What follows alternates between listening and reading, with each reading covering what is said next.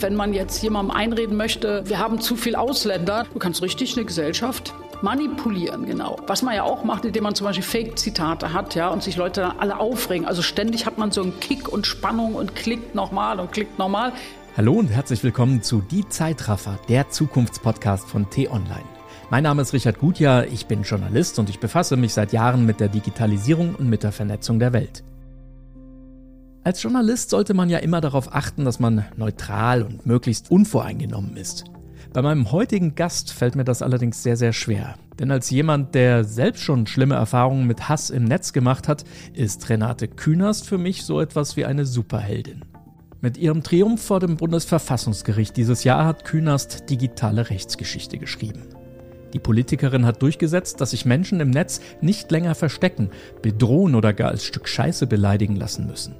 Und dann hören wir in dieser Folge auch von Lenny Posner, ein Familienvater aus den USA, der bei einem Schulmassaker vor zehn Jahren seinen Sohn verloren hat und seitdem gegen Hassprediger und Verschwörungstheoretiker kämpft. Zwei unfassbar mutige Menschen, die nicht nur für ein besseres Internet, sondern auch für eine bessere Gesellschaft kämpfen. Wenn ihr Fragen zu diesem Podcast habt, erreicht ihr uns via E-Mail über die Adresse podcasts.t-online.de oder mich direkt auf Twitter oder Instagram unter @gutjahr. Genug der Vorrede, hier ist die Politikerin, die nicht nur weiß, dass es GIF und nicht GIF heißt und die nicht nur im Bundestag ihre Frau steht. Renate Künast.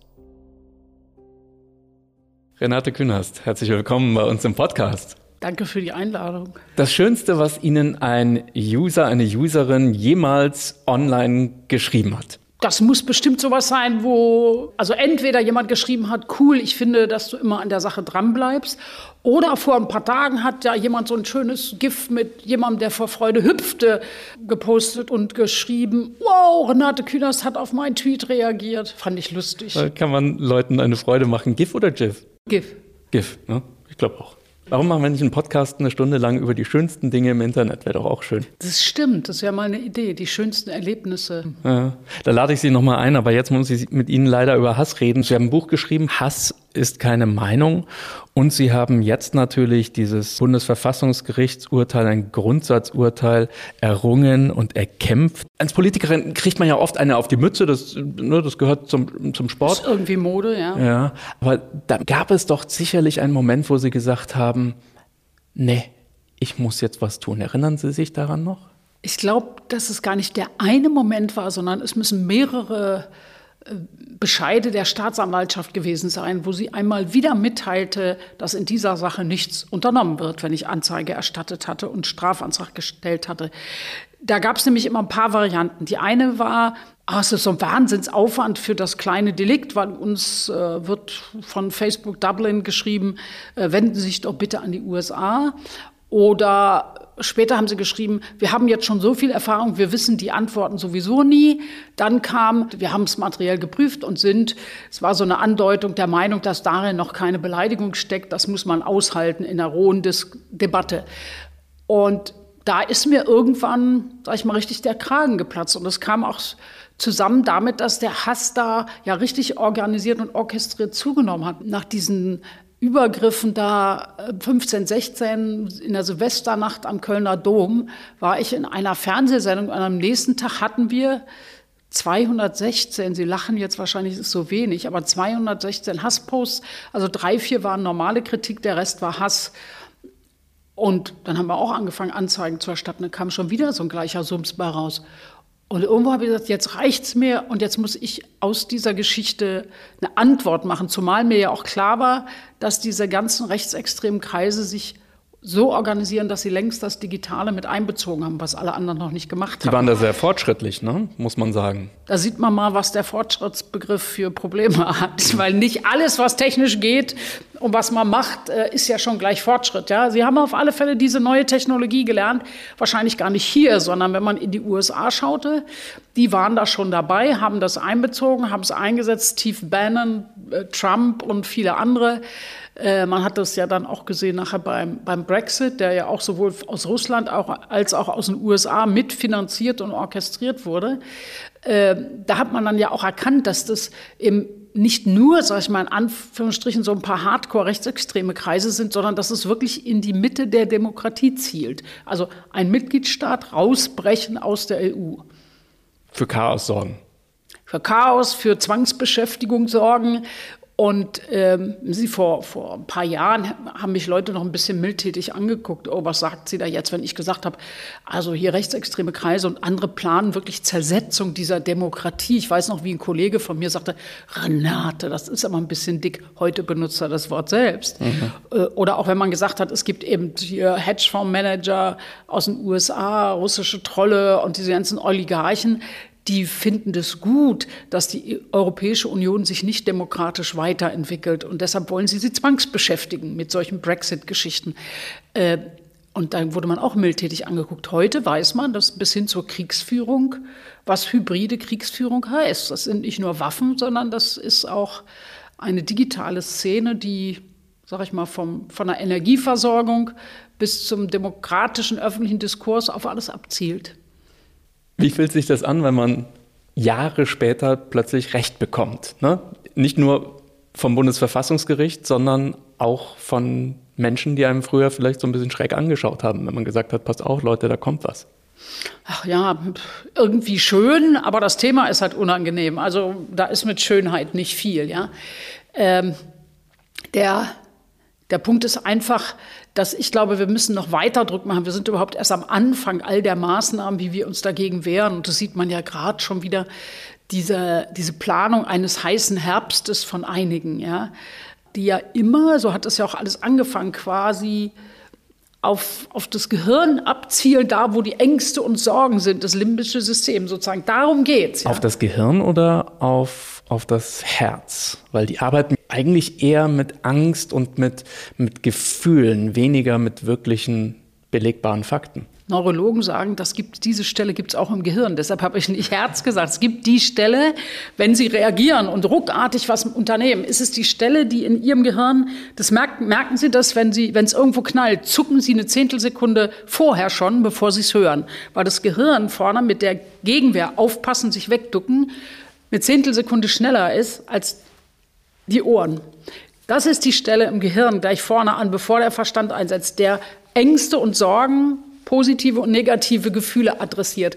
Dahin adressieren die, indem die fünfmal, zehnmal, hundertmal beim Brexit behauptet haben, wir hätten, sie hätten, weiß nicht, 300 Millionen Pfund übrig für den National Health Service, ja, und die sie wegen EU-Mitgliedschaft nicht haben. Das war ja auch gelogen. Aber genauso geht es hier in vielen Themen auf, auf die Geschichte, dass der Mensch sich Angst also Ängste hat, Sorgen, darauf wird abgezählt. Ob das jetzt um Migranten geht oder um die Frage, ob man seine Energiekosten bezahlen kann. Da geht es gar nicht um Verstand. Der Verstand ist beim Menschen erst ein paar Zentimeter dahinter. Kann es sein, dass diese Angststrategie, die gab es ja schon immer auch in der Politik, ne? Gab es im alten Rom genauso wie in der jüngsten Geschichte. Kann es sein, dass sich die Geschwindigkeit so erhöht hat, dass wir da gar nicht mehr hinterherkommen, dass das Hirn also, selbst wenn es dann irgendwann mal einsetzt, schon zu spät ist. Ja, Geschwindigkeit, Reichweite, Reproduzierbarkeit. Also äh, es gibt ja, wenn es um Kommunikation geht, Elisabeth Wehling ist eine, von der ich einiges gelesen habe, die ja zum Beispiel positiv sagt bei der Kommunikation, auch politischer, wenn du was fünfmal gesagt hast, ausgedrückt hast, dann hat der Mensch es sich gemerkt. Also dann verbindet man meinetwegen mit Renate Künast Kampf gegen Hate Speech. Fünfmal gehört, gelesen.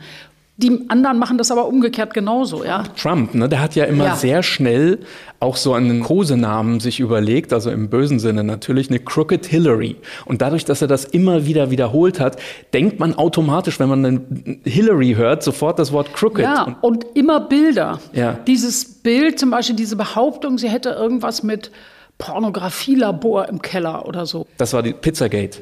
Ja. In der Pizzeria, ja. ja. Ich war letztes Jahr in Washington, habe so, mir diese Pizzeria angeschaut, da gibt's gar keinen Keller. Das, man denkt, das mal sowas. Immer diese Bilder entwickeln, wo man auch wirklich optisch ein Bild hat, nicht nur ein Wort hört, ja. Und das ist stark, ne? Das, das wirkt. Ja. Das wirkt bei uns. Immer wieder, immer wieder. Und wenn du jemanden meinetwegen nicht magst, kannst du dann natürlich das voll draufsetzen. Und er bestimmt natürlich den, wie sagt man einmal, Traffic, die Kommunikation. Wer redet darüber? Wer schreibt dazu? Das Narrativ. Ne? Ja, über welche Geschichte redet man dann? Und selbst die Leute, die sagen, das stimmt nicht oder ich habe Zweifel dran und darauf reagieren, vervielfältigen das Narrativ dann doch auch wieder. Das ja. ist Ihnen ja auch, glaube ich, begegnet bei diesen Memes, die es dann irgendwie gab, wo dann selbst Facebook irgendwann mal sich angeschickt hat, was dagegen zu tun. Die haben haben das aber nicht gelöscht, diese Falschbehauptung, ich glaube, da ging es um ein falsches Zitat, hm. sondern die haben einfach nur oben drüber gebappt, stimmt nicht.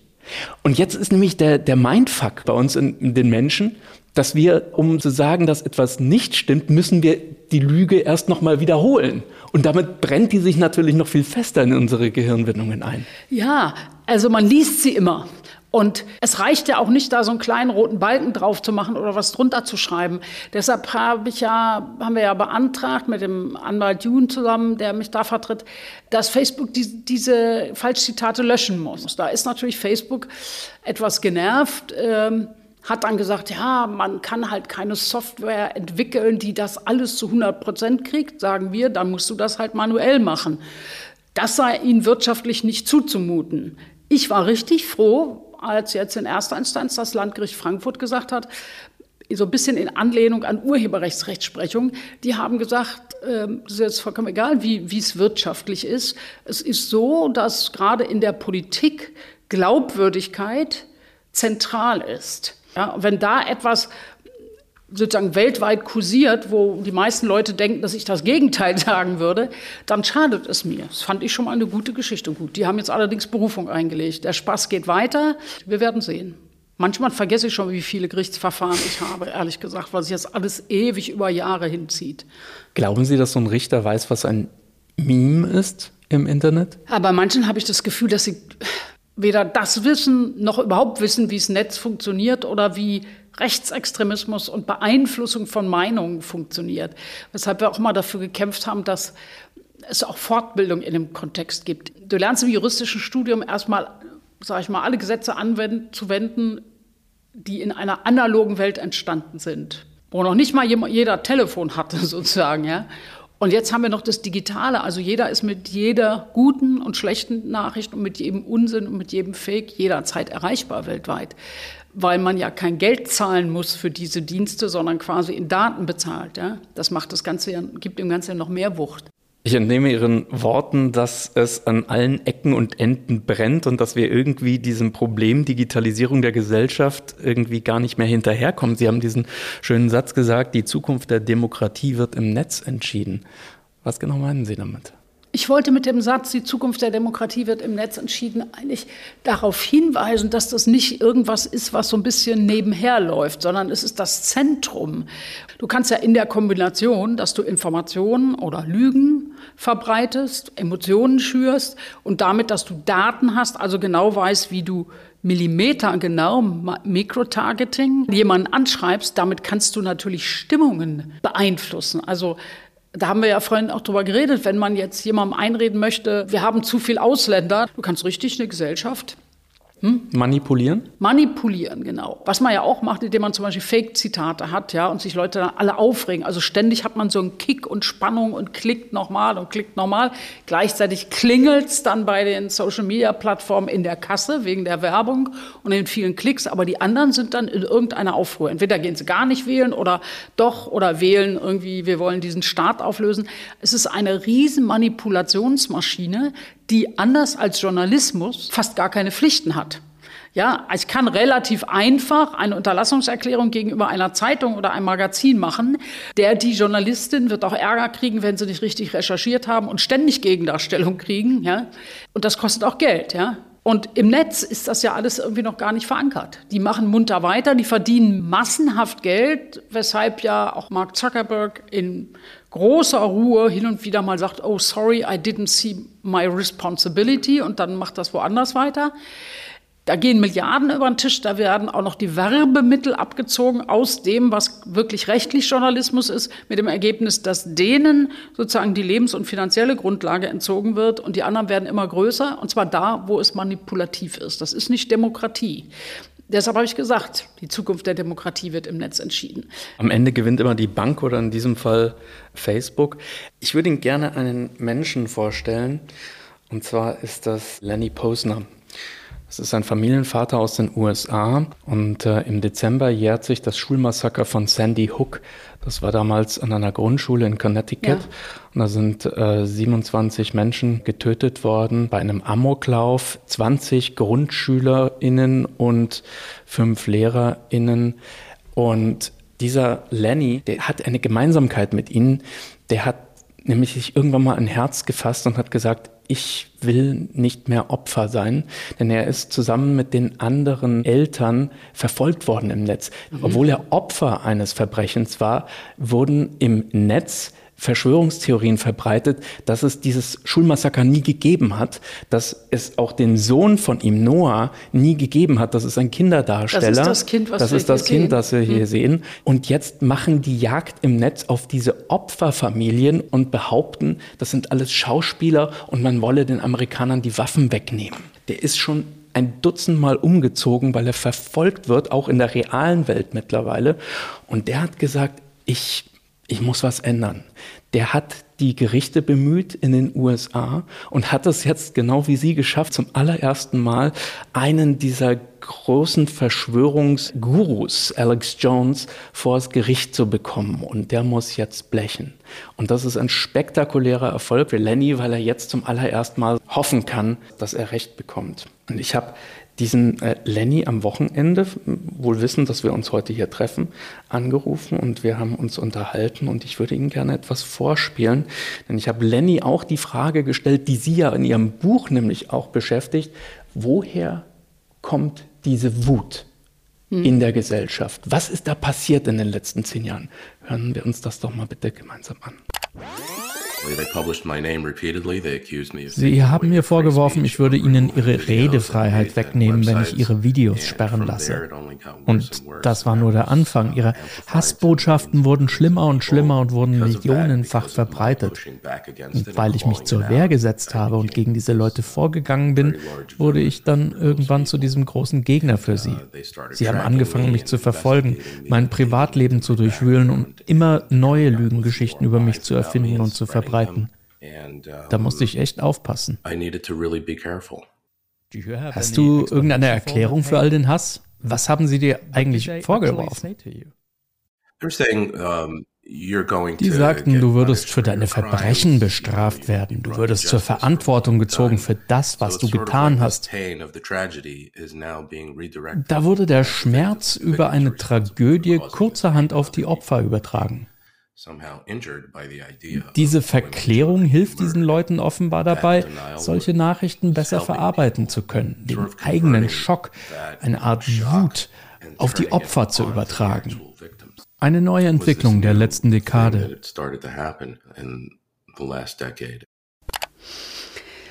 Frau Kühners, Sie haben ja auch einige Ihrer Peiniger zu Hause sogar besucht. Sie standen da plötzlich an der Tür, die wussten gar nicht, wie ihnen geschieht. Und und, und mussten ihnen jetzt sozusagen face-to-face -face gegenüberstehen. Was, was sind das für Leute, die einem im Netz so beschimpfen und beleidigen, verfolgen und den Tod wünschen? Also es sind mindestens zwei Gruppen. Ich weiß gar nicht, ob wie bei Lenny es so ist, dass das für die eine Verarbeitung von etwas ist. Ich habe im Wesentlichen zwei Gruppen kennengelernt. Die einen sind die, die wirklich manifest rechtsextrem sind und in diesem Bild kursieren sich in diesem Bild, in diesen Szenen bewegen und die natürlich durch den Algorithmus das Gleiche immer wieder als Bestätigung bekommen äh, und noch tiefer reingehen. Manche von denen sind rechtsextrem von Anfang an angehaucht, nicht mal rechtsextrem organisiert, sondern haben einzelne Vorstellungen davon und die werden am Ende immer stärker. Manche sind auch, würde ich fast sagen, haben auch richtig psychische Probleme, ja, die dann da noch weiter aufgeheizt werden und vielleicht zu Taten animieren. Und der andere Teil ist einer, der ja, irgendwie wütend ist und mal was raushaut. Also ich habe ja, der erste Besuch, den ich da gemacht habe mit einer Journalistin, war ja so, dass der Mann sagte, ja, ich wusste gar nicht, dass Sie das lesen. Oder das habe ich mal nachts so geschrieben, dann fühle ich mich besser. Oder meine Frau sagt auch immer, lass das. Und ich sage, wieso schreiben Sie mir was, wenn Sie dann denken, ich lese es nicht? Was ist das? Das ist doch eine komische Kommunikation. Das muss doch auf der anderen Seite einer wahrnehmen. Ach so, ja, aber. Und, und dann habe ich aber gemerkt, wenn man länger mit denen redet, da merke ich richtig, dass es faktisch einen Kampf gibt zwischen dem, was du an öffentlicher und recherchierter und überprüfter Information hast und dem, was das Netz jemandem gibt, ja, als, als Information und Aufhetzen. Es war am Ende ein sehr gutes, anderthalbstündiges Gespräch. Aber wie kommen wir dem bei? Wir kommen dem nicht bei, wenn wir uns nicht anstrengen, im Bereich des Netzes mehr zu, zu machen und zu verändern. Und wir dürfen und müssen insgesamt, sehe ich ja auch nach aller Beschäftigung danach auch damit, wir müssen davon ausgehen, dass diese Kreise das wirklich sehr systematisch benutzen. Und deren Ziel ist nicht eine Demokratie, sondern deren Ziel ist, wo einige Menschen erster Klasse sind und alle anderen ein Nichts sind. Da kommt keine Meinungsfreiheit raus, auch wenn sie die behaupten. Deshalb war ja meine These, auch Hass ist keine Meinung, ja, weil die tun zwar so, als ginge es um Meinungsfreiheit, aber in Wahrheit ist natürlich die Abwertung eines anderen Menschen keine, keine Meinung im Sinne einer Diskussion. Habe ich Sie da richtig verstanden? Also Sie haben den Eindruck, es gibt da zwei Gruppen. Die einen sind organisiert und die wissen ganz genau, was sie da tun. Und die anderen stolpern da irgendwie so rein, laufen mit, freuen sich vielleicht, dass sie da irgendwie ein bisschen Anerkennung finden, ein bisschen Bestätigung vielleicht, dass sie gehört werden. Und die sind vielleicht, und da würde ich mich tatsächlich auch mit dazu ziehen, vielleicht einfach auch nur komplett überfordert mit der Masse an Dingen, die auf uns tagtäglich über das Netz hereinbrechen. Ja, es gibt in dieser Gruppe des derer, die da so reinrutschen, die finden einzelne Dinge, die ihnen entsprechen, wenn sie sich über etwas ärgern. Und wenn sie einmal drin sind in der Blase, sind sie immer tiefer drin. Ich mache diese Unterscheidung, weil, ich, weil es eben auch Leute gab, die haben überhaupt mit Rechtsextremen nie was zu tun gehabt. Ja? Die haben die unterschiedlichsten Parteien gewählt und jetzt haben sich plötzlich auf eine, nämlich AfD, festgelegt. Das mache ich jetzt mal. Sag ich, warum? Ja, weil ich es ihnen mal zeigen will. Sag ich, ja, aber wenn Sie es mir mal zeigen wollen, dann kommen Sie mal zu einer Veranstaltung und diskutieren mit mir. Ich nehme das doch gar nicht wahr, wenn Sie AfD wählen, dass Sie es mir irgendwas zeigen wollen oder eine Botschaft an mich haben. Das war ja auch nach geradezu kindlich, aber daran sehen Sie, dass das immer über Emotionen läuft.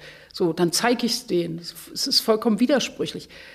Es ist zu emotionalisiert, äh, zu wenig erklärt und ja, diese Emotion wird ja durch das Netz und die Algorithmen und die Filterblasen noch immer weiter hochgeschoben, sodass am Ende überhaupt kein klarer Gedanke mehr gefasst wird. Mhm. Das ist eine Riesenherausforderung eben. Da geht es nicht nur um Sie und mich, sondern um die gesamte Gesellschaft. Wir haben über die Täter gesprochen. Lassen Sie uns vielleicht mal über die Helfer der Täter sprechen. Ich habe ähm, auch Lenny diese Frage gestellt und gefragt, was für eine Rolle spielten denn eigentlich die Social Networks bei diesem jahrelangen Hass, den dieser Mensch und die Opferfamilien da ausgesetzt waren? Hören wir uns das mal bitte kurz an. Oh, neben den Personen, die diese Lügen in die Welt gesetzt haben, sind natürlich die Social-Media-Unternehmen dafür verantwortlich. Sie sind diejenigen, die alles haben laufen lassen, verstärkt haben, an Abermillionen von Menschen verbreitet haben. Ohne sie wäre das nicht möglich. Das ist inzwischen eine historische Tatsache, die nicht mehr abgestritten, geändert oder geleugnet werden kann. Wie sonst würden auf einmal so viele Menschen glauben, die Erde sei eine Scheibe? Wie siehst du die Zukunft? Wir müssen sie, diese Tech-Unternehmen, sehr genau beobachten, denn die sind gerade dabei, virtuelle Welten zu erschaffen, in denen Menschen nicht länger nur über Video oder Audio, sondern noch viel intensiver miteinander interagieren. Und wenn wir eines gelernt haben aus der vergangenen Dekade, dann doch, dass es da draußen Leute gibt, die, wenn sie sich weltweit zusammenschließen, eine große Freude daran haben, anderen Mitmenschen Leid zuzufügen die Verantwortung der großen Netzwerke. Facebook schuldet ihnen noch Geld, oder? Ach ja, aber da sind wir ja in zweiter Instanz. Mir persönlich geht es ja nicht ums Geld, weil ich das, was wir da gewinnen in dem Verfahren, geht immer an Hate Aid, die solche Verfahren für mich und diverse andere führen. Das ist diese Hilfsgruppe, die sich. Ja, das ist quasi eine gemeinnützige GmbH, die machen Beratungen für äh, Opfer und führen auch einige Prozesse durch. Aber das war gar nicht im Kern hier von Lenny der Punkt. Wenn man nochmal drauf geht und guckt, was die so machen im Netz, dann ist doch, also für mich eigentlich der größte Punkt, sehr genau nochmal zu überlegen, was ist eigentlich alles unsere Aufgabe. Also wir hatten hier das Netzwerkdurchsetzungsgesetz mit aller Kritik daran und Verbesserungsbedarf. Wir haben lange gekämpft und das war mir auch immer wichtig, diese Verfahren sollten auch einen Öffentlichkeitswert haben. Das Netzwerkdurchsetzungsgesetz, das war nochmal, dass man also jetzt die Chance hat, sich direkt auch an Facebook oder Google, die ja gar keine Adresse in Deutschland hatten, da wusste man gar nicht, wo man äh, hinschreiben soll, dass, dass die jetzt also quasi dort eine Postadresse haben und dass die, ich glaube, innerhalb von einer Woche oder so etwas, mussten die dann Hassnachrichten entfernen. Ja, da gab es zwei Gruppen, einmal 24 Stunden, einmal eine Woche. Jetzt sind wir einen Schritt weiter. Wir haben den sogenannten Digital Services Act, also eine Rechtsverordnung, die auch direkt gilt, dann voll ab 2024 auch in Deutschland. Das ist eine EU. Ja, genau, eine EU-Verordnung.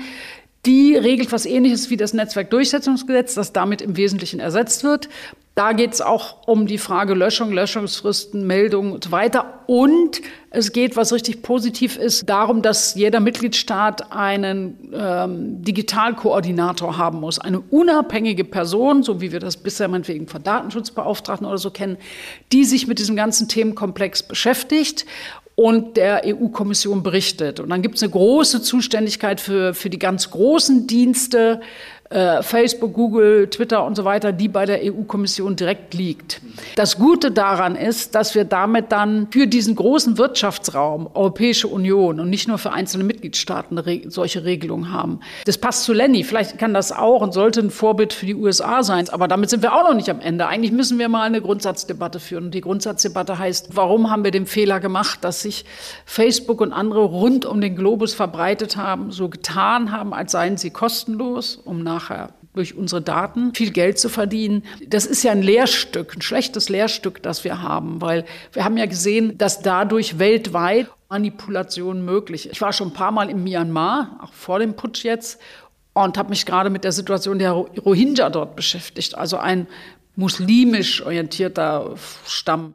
Wenn man da hinkommt, sagen sie, ja, wir haben alle Internet, also jeder auf dem Land. Aber in Wahrheit haben sie ein kleines altes Handy und haben Facebook. Das Internet ist dort Facebook. Facebook. Ja. Da gibt's das Internet ist gar kein Internet, sondern es ist einfach nur Facebook, weil man da kostenlos rankommt. Das gibt es in ganz vielen Ländern. Nur in Myanmar war es mir aufgefallen in dem Zusammenhang mit der Verfolgung der Rohingya.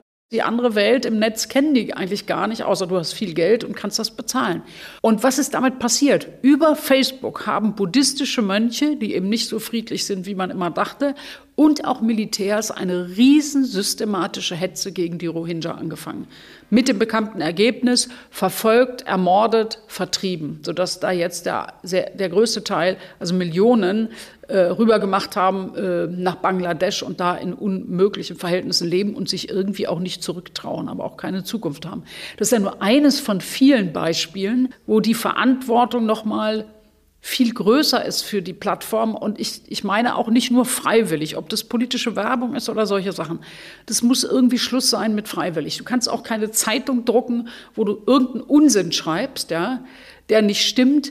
Und hier müssen die endlich ihrer Verantwortung gerecht werden. Und das heißt, dass wir da einen rechtlichen Rahmen setzen müssen. Das geht so nicht. Da wollte ich Sie mal fragen, wie reden Sie denn mit diesen Netzwerken? Haben die Ihnen geholfen, zum Beispiel damals, als es darum ging, irgendwie Ihre Peiniger ausfindig zu machen? Nein, das, da wurde mir nicht geholfen. Das funktioniert so nicht. Die haben ihre Sorge, dass wir schaffen, rechtliche Regelungen aufzulegen. Selbst wenn ich jetzt Facebook-Vertreterinnen begegne, sind die ganz professionell. Nur keiner von uns beiden spricht das Gerichtsverfahren an. Ja? So. Moment, also Sie reden ganz normal mit denen, sehr freundlich, aber hinter den Kulissen reden Sie eigentlich auch nur über Anwälte? Nein, nein, nein. Ich sage, ich werde jetzt auch anrufen wegen des einen Vorfalls, der jetzt wieder kommt und auch sagen, Sie müssen da jetzt mal reagieren. Es kann ja nicht sein, dass ich hier über Stunden jemand alle drei Minuten was Falsches über mich reinschreibt. ist das nicht unendlich traurig? Ich meine, Sie sind eine mächtige Frau. Was macht denn jetzt eine ganz normale Bürgerin oder ein junges Mädchen oder eine junge Frau, die, die im Netz verfolgt oder regelrecht fertig gemacht wird, die hat ja keine Möglichkeit, da jetzt mal eben bei Twitter anzurufen. Nee, deshalb mache ich ja auch beides und gleichzeitig und rede auch tr trotzdem dann öffentlich drüber, ja, dass ich diese Erwartung habe. Die müssen selber halt auch merken, wenn jemand hintereinander innerhalb von ein, zwei Stunden Falschbehauptung über mich schreibt, müssen die sich selber was überlegen, womit wir Ich versuche das so zu organisieren, dass ich zwar meinen Fall und meine Ereignisse nutze, an der Stelle selber rauszufinden, wie reagieren die, wenn ich die normalen Wege mache, und dann aber auch zu sagen, was erwarte ich von ihnen. Also, dass sie das für alle machen. Das ist natürlich schwierig nachzuverfolgen, dass da jemand drei, vier, fünf, sechs, sieben Mal innerhalb weniger Stunden immer wieder einen Tweet raushaut, der eine Behauptung über mich aufstellt. Aber das ist ja genau der Punkt. So fängt es an. Du musst da öffentlich drüber reden und sagen, wir brauchen dafür eine Regelung. Shaming. Ist, Shaming. ist das etwas, was hilft? Ja, man kann es Shaming nennen, aber ich sage einfach mal sagen, was ist. Du musst öffentlich aussprechen, was da passiert. Und mhm. wir werden selbst bei diesem Digital Services Act als Regelung auf europäischer Ebene, wir wären da nicht, wenn nicht einige Leute sich auf den Weg gemacht hätten, das aufzuzeigen. Ich habe auch Lenny diese Frage gestellt, was er sich wünscht. Ich habe ihm erzählt, dass wir uns heute treffen und er hat gesagt, was soll ich Frau Kühners denn sagen? Was wünscht er sich denn von Politikern? Und das ist in den USA nicht anders als bei uns, ne? weil diese weltumspannenden Konzerne, die tanzen ja allen irgendwie auf der Nase rum. Hören wir uns doch mal ganz kurz an, was, was Lenny sich von PolitikerInnen wünscht. Sie müssen diese Taten zu Verbrechen erklären. Die Rechte, die wir in der normalen Welt haben, unsere Bürgerrechte müssen auch im Internet gelten. Und Menschen und Maschinen, die uns nicht beschützen, die müssen die Konsequenzen spüren und das nicht nur finanziell. Denn diese Unternehmen haben mehr Geld, als wir uns vorstellen können. Geldstrafen bringen da überhaupt nichts. Und wenn wir das nicht tun? Wir wissen doch, was passiert. Ich meine, es könnte Bürgerkriege geben. Jemand muss Verantwortung übernehmen. Und damit meine ich keine Geldstrafe. Du meinst, Mark Zuckerberg in den Knast stecken? Das sind Schreibtischtäter. Na klar. Ich denke, früher oder später wird das passieren. Vielleicht nicht sofort. Vielleicht erst in 100 Jahren. Aber was sonst bleibt noch übrig, wenn es überhaupt keine Konsequenzen mehr gibt? Zuckerberg in den Knast? White-Collar-Crime. Sag mal immer so, ja. es gibt diese diese einfache, in Anführungsstrichen, Kriminalität, die im Blaumann oder bei Diebstählen klassisch oder so gemacht wird. Und dann gibt es die White-Collar-Crime, die sich in den Führungsetagen und so weiter verbirgt. Und, sich die Hände äh, nicht schmutzig machen. Ne? Nach draußen sind das ja immer sauber Männer. Männer vor allem. Ja, das ist eben was, was, also da, da haut man nicht selber jemandem eins auf die Nase, man reißt auch nicht jemandem was aus der Hand, ja, die Handtasche mit viel Geld drin, sondern es hat manchmal sehr verschlungene Wege. Also zum Beispiel im Finanzbereich, ja, kennen wir ja auch Cum-Ex-Debatten und ähnliches. Ähm, ich weiß auch nicht, wie das funktioniert, wenn also welche Tatbestände man da immer hinkriegen würde. Ja, da muss man noch mal drüber nachdenken ähm, weil es ja hier nicht so ist, dass, dass man die Sätze selber sagt oder so, sondern jemand anders oder die Lügen selber verbreitet. Aber man könnte natürlich anfangen, laut darüber nachzudenken, ob das Beihilfe ist. Gut, dann kannst du nachher fragen, müssen wir jetzt Mark Zuckerberg ausliefern nach Europa oder so. Das wird ja lustig. Aber ich glaube, wir müssen jetzt mal in aller Schärfe daran gehen. In aller Schärfe. Und es ist auch so, dass ich nehme gerne das Marktbeispiel, weil uns wurde ja immer gesagt, das sind die Märkte der Kommunikation, ja, äh, diese Plattformen. Und dann legen wir doch mal die gleichen Maßstäbe an, wie die wir bei einem Wochenmarkt für Obst, Gemüse anlegen würden. Wenn da jemand so rummarodiert, ja, und ständig Unruhe macht, dann würde man auch sagen, du kriegst hier keinen Marktstand mehr. Wenn jemand auch noch richtig anzieht bewusst und damit noch Geld verdient, dass Leute an seinem Stand sind und das nicht unterbindet und die noch einwirbt, ja, äh, die dann da hm, Hass marodieren, andere beleidigen und so, würden die auch keinen Marktstand mehr kriegen.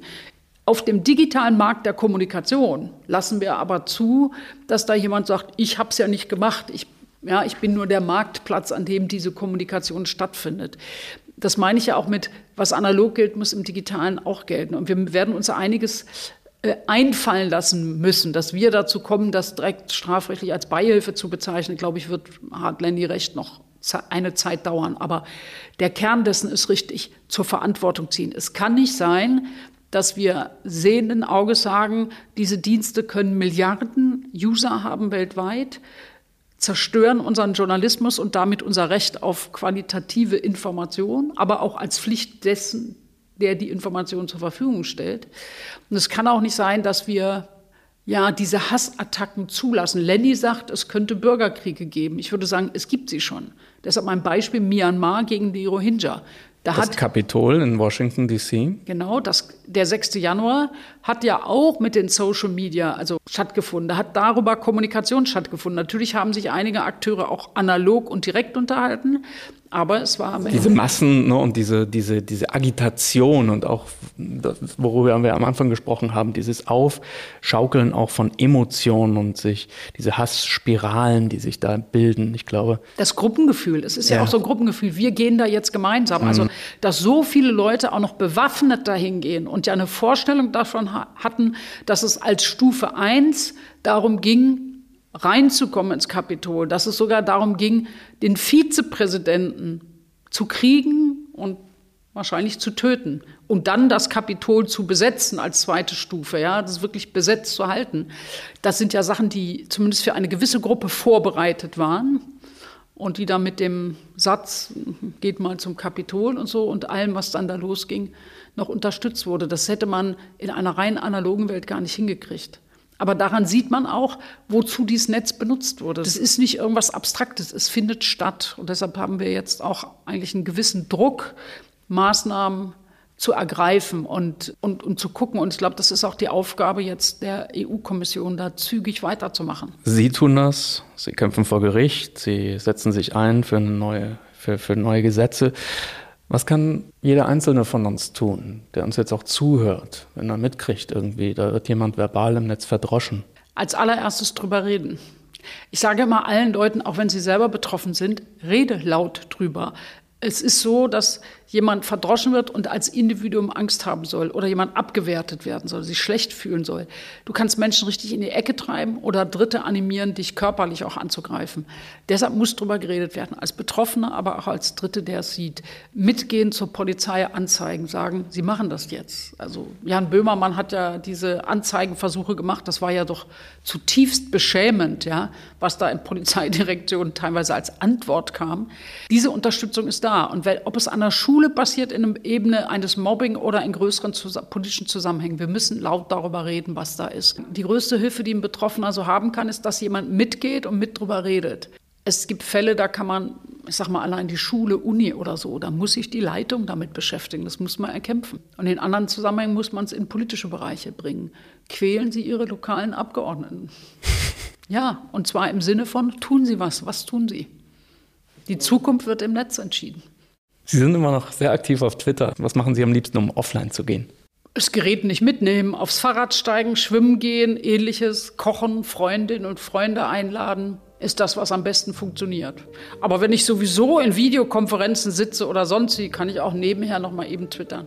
Als ich ein Kind war, da gab es so eine, so eine ähm, Kindersendung, die hieß Löwenzahn. Da gab es einen Moderator, der hieß Peter Lustig. Und der hat am Schluss immer von jeder Sendung gesagt, so, und jetzt abschalten. Stimmt. Ist auch gut. Peter Lustig, auch ein toller Typ, der so gut erklärt hat. Und jetzt abschalten, ja. Wenn euch dieses Gespräch gefallen hat, dann könnt ihr die Zeitraffer abonnieren. Zum Beispiel bei Spotify, bei Apple Podcasts oder auf YouTube. Neue Folgen gibt es immer mittwochs. Wenn ihr uns schreiben oder Feedback für den Podcast geben möchtet, dann schickt uns gerne eine E-Mail an podcasts.t-online.de oder ihr kontaktiert mich direkt über Twitter oder Instagram unter @gutjahr. Die Zeitraffer ist ein Podcast von mir, Richard Gutjahr und von T-Online. Produzentin ist Lisa Fritsch. Die Gesamtleitung hat Dr. Florian Harms. Den Link zu uns und zu allen anderen Podcasts von T-Online findet ihr in den Show Notes. Bis zum nächsten Mal und danke fürs Zuhören.